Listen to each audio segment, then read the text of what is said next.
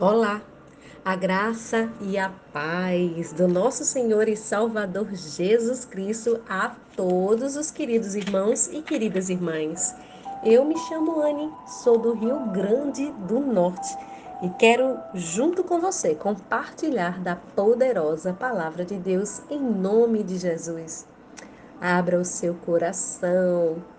Esta é a campanha em favor do Brasil de todas as nações e da sua vida, da sua família. Que Deus possa nos guardar e nos livrar diante do estado de pandemia que nós estamos vivenciando neste momento atual. E hoje estamos chegando aí aos Salmos 22. Que maravilha! Estes salmos têm por epígrafe o Salmo da Cruz. Que coisa linda! Vamos ler em nome de Jesus. Ele tem 31 versos, portanto, não vai dar para fazer um aprofundamento, tá certo? Se ficar grande o áudio, eu divido ele em dois, como você que me acompanha já sabe. Façamos a leitura. Meu Deus, meu Deus, por que me desamparaste? Por que estás tão distante de salvar-me? Tão longe dos meus gritos de aflição? Deus meu, eu clamo de dia, mas não responde durante a noite e não recebo descanso. Tu, contudo, és o santo, és rei, és o louvor de Israel. Nossos antepassados confiaram em ti, tiveram fé em ti e os livraste. Clamaram a ti e foram libertos. Em ti creram e não se desapontaram. Quanto a mim, sou verme, não sou um homem. Motivo de zombaria do povo, humilhado e desprezado pela humanidade, ridicularizam-me. Todos os que me veem balançando a cabeça e gesticulando lançam insultos contra mim, dizendo: Volta-te para o Senhor, que Ele o livre. Salve-o, se é que lhe quer bem. Apesar de tudo, foste tu que me tiraste do ventre e preservaste-me junto ao seio da minha mãe. Desde o meu nascimento fui consagrado a ti, desde o ventre da minha mãe, tu és o meu Deus. Não fiques longe de mim, pois a tribulação está perto e não há quem me ajude. Muitos bois selvagens me rodeiam como touros, os poderosos de Bazã me cercam, rugem como leões ferozes escarneceram a boca contra mim, escancararam a boca contra mim. Eu me derramo como água, e meus ossos todos se desconjuntam. Meu coração, como uma cera, se derrete dentro de mim. Meu vigor secou-me como um caco de barro, e a minha língua gruda no céu da boca. Tu, me colocas no pó, à beira da morte. Uma multidão de cães me cercou, um bando de malfeitores me envolveu. Transpassaram minhas mãos e os meus pés. Posso contar os meus ossos um a um, mas as pessoas me encaram com desprezo. Dividiram as minhas roupas entre si, lançaram sorte pelas minhas vestes. Tu, porém, ó Senhor, não fiques longe de mim, força minha, vem depressa em meu auxílio. Salva minha vida da espada, livra o meu ser do ataque dos cães. Salva-me da boca dos leões, dos chifres dos búfalos raivosos. Sim, tu me respondes. Vou anunciar teu nome aos meus irmãos. Cantar-te-ei louvores no meio da congregação. Vós que temeis ao Senhor, louvai-o, glorificai todos vós, descendentes de Jacó, reverenciai-o, descendência toda de Israel, pois não desprezou nem desdenhou o sofrimento do aflito, não ocultou sua face do angustiado, mas ouviu o clamor por ajuda. De ti vem o meu louvor. Na grande congregação cumprirei meus votos na presença dos que o temem. Os pobres se alimentarão até ficarem satisfeitos. Louvarão ao Senhor aqueles que o buscam.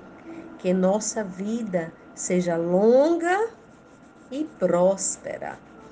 Todos os confins da terra se lembrarão e se converterão ao Senhor, e todas as famílias das nações se prostrarão diante dele. Pois ao Senhor pertence o reino. Deus governa as nações. Todos os ricos e poderosos da terra se fartarão e o adorarão.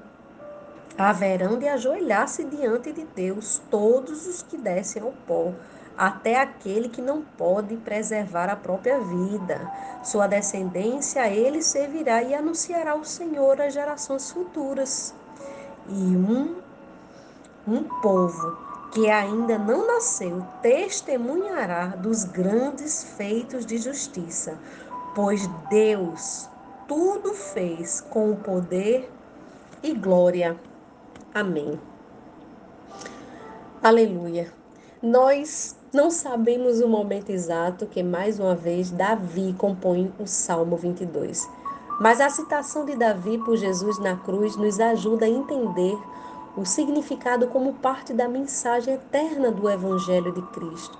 O salmo reflete os pensamentos de Davi quando ele estava sendo perseguido por Saul, por Absalão e por outros inimigos. O que não faltava eram inimigos, mas Davi ganha força ainda maior quando ele fala com Deus. E por isso, na angústia, ele se coloca debaixo das asas do Altíssimo. Ele olha para frente com confiança, sabendo e tendo a certeza que ele tem um lugar na presença de Deus. Enquanto pendurado na cruz do Calvário, Jesus ele pronuncia as mesmas palavras que aqui Davi pronunciou. Meu Deus, meu Deus, por que me desamparaste? Lembra? Está lá em Mateus 27, 46 e Marcos 15, 34. Essas citações específicas é uma alusão à linguagem da cruz lá neste texto em que eu li para você agora, exatamente prefigurando o sofrimento do Senhor Jesus. Algumas descrições ainda sobre a rejeição de Jesus, como Isaías 52, 14, Isaías 53, do 2 ao 3, e os versos 7, quando, quando, o verso 7, quando diz: Todos os que me veem zombam de mim. É, foi isso que Jesus passou na cruz do Calvário. Muitos insultos ele sofreu por causa de nós. Ele tomou a nossa dor. Os inimigos de Jesus naquele dia até usaram palavras desses salmos na tentativa de humilhá-lo, como por exemplo, quando diz: Confiou no Senhor, livre, livre agora, que ele te livre agora que ele te salve, pois você teve confiança nele. Que coisa terrível. E as autoridades dos judeus olhavam para Jesus na cruz e falavam: Pois é, que Deus agora venha te livrar, que ele, se te quer bem, venha te socorrer. Esta história está em Mateus 27, 43. É exatamente o que Davi descreve aqui. Ou seja, por ele representar o, o reinado de Jesus, por ele prefigurar o trono eterno do Senhor, ele viveu as mesmas coisas que Jesus viveu. Interessante, não é? Jesus teve as mãos e os pés transpassados. Davi não teve. Embora aqui essa descrição vai se enquadrar muito bem a execução de Jesus na crucificação. Nós sabemos que muitos salmos ele tem é, é um, um, uma missão profética de revelar a Cristo. Até as ações dos soldados que crucificaram Jesus são mencionadas aqui neste salmo. Se você observar mil anos antes do que aconteceu. Mas Davi, pelo poder do Espírito Santo, já havia descrito, repartiram as minhas vestes, lançaram sorte com as minhas túnicas, exatamente relatando o que fizeram com Jesus lá em Mateus 27, 35 e nos outros evangelhos. Então, a compreensão do valor profético desse salmo vai nos enriquecer e muito. De modo geral, esse salmo se divide em duas partes principais. Os primeiros 21 versos apresentam o apelo de um sofredor a Deus, que é o único capaz de livrá-lo. E nos dez versos depois, os resultados do livramento que Deus oferece àqueles que nele buscaram sua confiança. Então, alguns versos aqui merecem destaque, mesmo usando a linguagem que reflete uma agonia, o sofredor ele não questiona a oposição, a posição de Deus com relação a ele. Ele não põe em dúvida a sua fé. Glórias a Deus por este entendimento. Que você também entenda assim. Quando o salmista diz: Contudo, tu és o santo, entronizado entre os louvores de Israel. Nos momentos mais difíceis, Davi não duvidava da posição que Deus tem, que é, de fato, seu todo-poderoso, seu soberano, ser o eterno. Apenas Davi era um homem frágil e sujeito as mesmas paixões, as mesmas situações que eu e você sofremos também. Outros podem considerar a confiança de alguém que é fiel a Deus um pouco ridícula, mas devemos sempre manter a fé em Deus. E a resposta do sofredor para as pessoas que zombam a sua oração é a mesma que Davi deu, que nós deveríamos dar. Contudo, tu que me fizeste nascer no ventre da minha mãe, tu preservaste minha vida. Aleluia.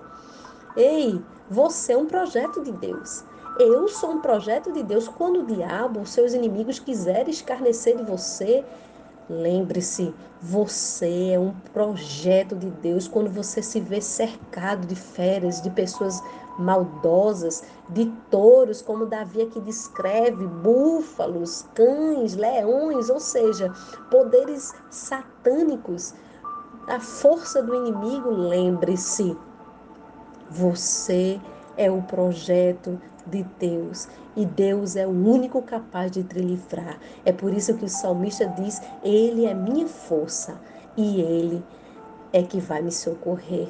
Deus responde às nossas orações. O livramento da morte é implícito aqui nos versos 21 e 22, confirmado no verso 24. E por isso nós cremos exatamente que prefigurou a vitória de Jesus que não foi em evitar a morte, mas sim em ser ressurreto e exaltado eternamente. Jesus passou pela morte, mas venceu a morte. Aleluia! Para que eu e você tivesse vida. Aleluia! E Davi não somente profetizou sobre o seu sofrimento na cruz do Calvário, mas olhou para o efeito da sua vitória sobre a morte. Jesus venceu a morte. Ele ressuscitou. Ele subiu para o seu lugar exaltado, à destra do Pai, e ele reina para sempre. E ele oferece proteção e segurança eterna para aqueles que nele confiam. Isso é um privilégio. Eu quero aqui destacar essa palavra que diz o verso 28, pois ao Senhor pertence o reino, Deus governa as nações. Quando Davi diz no verso 4, nossos antepassados confiaram em ti, tiveram fé em ti e tu os livraste. Glória a Deus. Ei, Deus não te desamparou. Tenha fé nele, creia nele, creia nele, a sua vida, assim como o salmista diz aqui no verso 26, que a nossa vida seja longa e próspera. Eu quero orar por você, para que sua vida seja longa e próspera, no nome do Senhor Jesus. Tenha fé no Altíssimo. Pai, em teu nome eu quero orar agora, Senhor na certeza e na confiança de que tu és Deus acima dos céus e teus pensamentos, ó Pai, estão além dos pensamentos humanos. Todas as coisas contribuem para o nosso bem, Pai.